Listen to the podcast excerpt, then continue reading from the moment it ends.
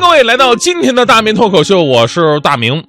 呃，时间呢是一个很有意思的东西，呃，时间能把很多东西完全改变，比方说能把沧海变成桑田，呃，比方说能把这个曾经放之四海皆准的真理变成今天的谬论，能让曾经两个死去活来、爱的要死要活的人呢，如今变成势不两立的两个仇人，能让一个小时候怎么看怎么像吴彦祖的人呢，长大变成了吴孟达。时间真的是太神奇了，当然变成吴孟达也没有关系，唯一不会改变的就是咱们大明脱口秀节目还是一个非常有文化、有品位的节目，是吧？不要忘记我有一个称呼叫做国学大师哟。其实说到国学文化哈，也会随着时间的推移发生质的改变。咱们就说最基本的词汇，你看中国很多的词呢，以前是一个意思，但是放在现在，它的意思完全改变，甚至是完全相反的。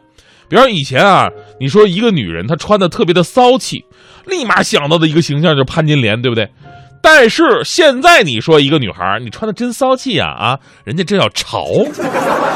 以前你说一个人傻，脑子有病，你说这人真二。现在我们说二，指的是这个人呐呆萌可爱。以前我们说干爹，干爹那是用来尊敬的，跟你们家关系特别好，对不对？现在我们说干爹，那都是很多用来买单的，是吧？而且你还得付出点什么，是吧？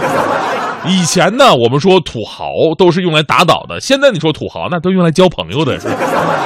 所以呢，随着时间的变化，词义都会发生一百八十度的大改变。现在大家伙喜欢看穿越剧，幻想着自己有一天，我能穿越回去，凭借自己强大的历史知识，一定要做一番大事。就算做不了大事，起码大腿咱们也比别人抱得准了，是吧？但是您可能没有想到，以前的有些词跟现在意思是完全相反的，弄不好第一集你就挂那儿了。比方说“尤物”这个词，“尤物”现在我们说女孩长得漂亮啊、倾国倾城啊，都叫尤物。但是在古代，“尤物”它完全就是个贬义词，祸患之源。正所谓“不邀其身，必邀其人”。啊，你要是穿越回去跟个美女说你就是个尤物啊，第一集就死了啊。还有这个。爪牙、爪牙啊，现在听起来这是爪牙呢，是贬义的，跟走狗差不太多。那搁以前，爪牙完全是个褒义，皇帝、大王旁边的大臣都可以称之为爪牙，意思就是得力助手。还有这个浑浑噩噩，现在用你的这个指啊，这人呐，混沌无知啊，愚昧糊涂啊，是贬义词。但在古代的时候，意思完全相反的。啊，昏昏是浑厚的意思，噩噩呢是严肃的意思，加起来就是形容这个人呢浑厚严正。所以按照古代的说法呢，你可以说你们领导是一个浑浑噩噩的人，这是个褒义词。呃，除非你们领导得信这一个，是吧？还有无商不奸这个词儿呢也变味儿了，无商不奸，奸呢原来不是奸诈的奸，而是冒尖的尖，啊，上面一个小，下面一个大。这个词儿呢，是纯粹歌颂我们良心商家的。以前买米是以升斗作为量器，故有升斗小民之说。卖家呢，在量米的时候啊，会把一个红木戒尺之类的削平升斗内隆起的米，以保证这分量啊是又准又足。等交易完成之后呢，商家还会另外在你的斗米米斗上了加上一把米，让这个米堆啊冒个尖儿，尽量的让利，而且已经成为习俗了。但凡是做生意，总会给客人一点甜头，就跟现在你买东西总想要点赠品呐，买菜还想摇头大蒜是一个道理，是吧？那现在呢，因为很多商人太狡猾了，什么用螃蟹绑绳啊、鱼嘴灌铅的压秤方式无所不用其极，所以现在人们才把这个奸呢变成了奸诈的奸，一个非常好的褒义词，活生生的变成了贬义词。还有一个词儿啊，很多北方朋友用的多，南方朋友可能听不懂，叫五脊六兽。哎呀，你这人怎么这呆的五脊六兽的呢？我跟你说，这个词儿可有学问了。现在我们说你这个人五脊六兽的，给人感觉无所事事啊，呆的难受的意思。但是五脊六兽啊，本来就是建筑上的一个专有的名词，它指的是汉族宫殿式的那种建筑。啊，汉族宫殿式的建筑，你看这个房顶上有上脊五条，啊，上脊五条，四角呢各有兽头六枚。五脊指的是一条大脊，跟四条垂脊。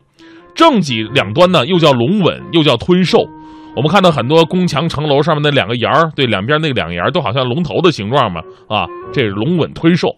另外四条垂脊排列着五个蹲兽，所以呢，这些建筑细节啊，统称为五脊六兽。那在建筑本身上来讲呢，这是一个比较科学的加固的方式，还能显得美观。另外呢，还可以辟邪镇妖什么的哈。这是咱们中国建筑史上劳动人民智慧的结晶。在古代的时候，只有皇家贵族，要么你身份显赫，要么你家财万贯，你才能住这样的房子。普通老百姓是没这个权利的。所以在那个时候呢，形容一个人五脊六兽，他是个褒义词。比方说，有人说你，哎呀，高兴的五脊六兽的，意思呢，就好像你高兴的脸红扑的，跟达官贵人一样，气色真好。现在意思完全改变了，跟建筑一点关系没有。说你闲的不知道该做什么好，百无聊赖，就跟那房檐上那个蹲蹲着的小小兽似的啊，往那一蹲也不知道干啥，想走还走不了，那五脊六兽的。咱们最后要说那个，你你更你更猜不出来，这个词呢叫小鸟依人啊。小鸟依人，我们都说这个姑娘啊，这个温柔啊，顺从啊，尤其结婚之前，结婚之前咱们姑娘们都小鸟依人啊。但你想这辈子我我一定要保护她，太小鸟依人了是吧？那结完婚以后呢，人家立马大鹏展翅了是吧？所以说到最后想想还是保护好自己再说吧。其实这个词儿呢，无所谓褒义贬义的都能用哈。但是呢，在古代最开始你知道吗？它竟然不是用来形容女人的，而是形容男人的。形容男人小鸟依人，这个词呢是出自唐太宗李世民之口。当年呢，他跟这个长孙无忌俩人品评，呃，品评当朝人物，评论到著名书法家褚遂良的时候呢，太宗就说了：“褚遂良耿亮，有学术，结成亲于朕，若飞鸟依人，自家怜爱。”耿亮啊，就是刚正诚实的意思。大概的意思说，这这个褚遂良这个人呢，有文化，有水平啊，在我身边呢，用心的辅佐我，帮助我，就好像小鸟依附在人的身上，很亲切和自然。你说我能不喜欢他吗？这褚遂良是李世民的书法老师，在生活当中确实帮皇上解决了不少的难题，所以唐太宗才如此的欣赏他，说他小鸟依人呢，一点都不怪异。但现在。这些词儿你再用，他肯定特别别扭。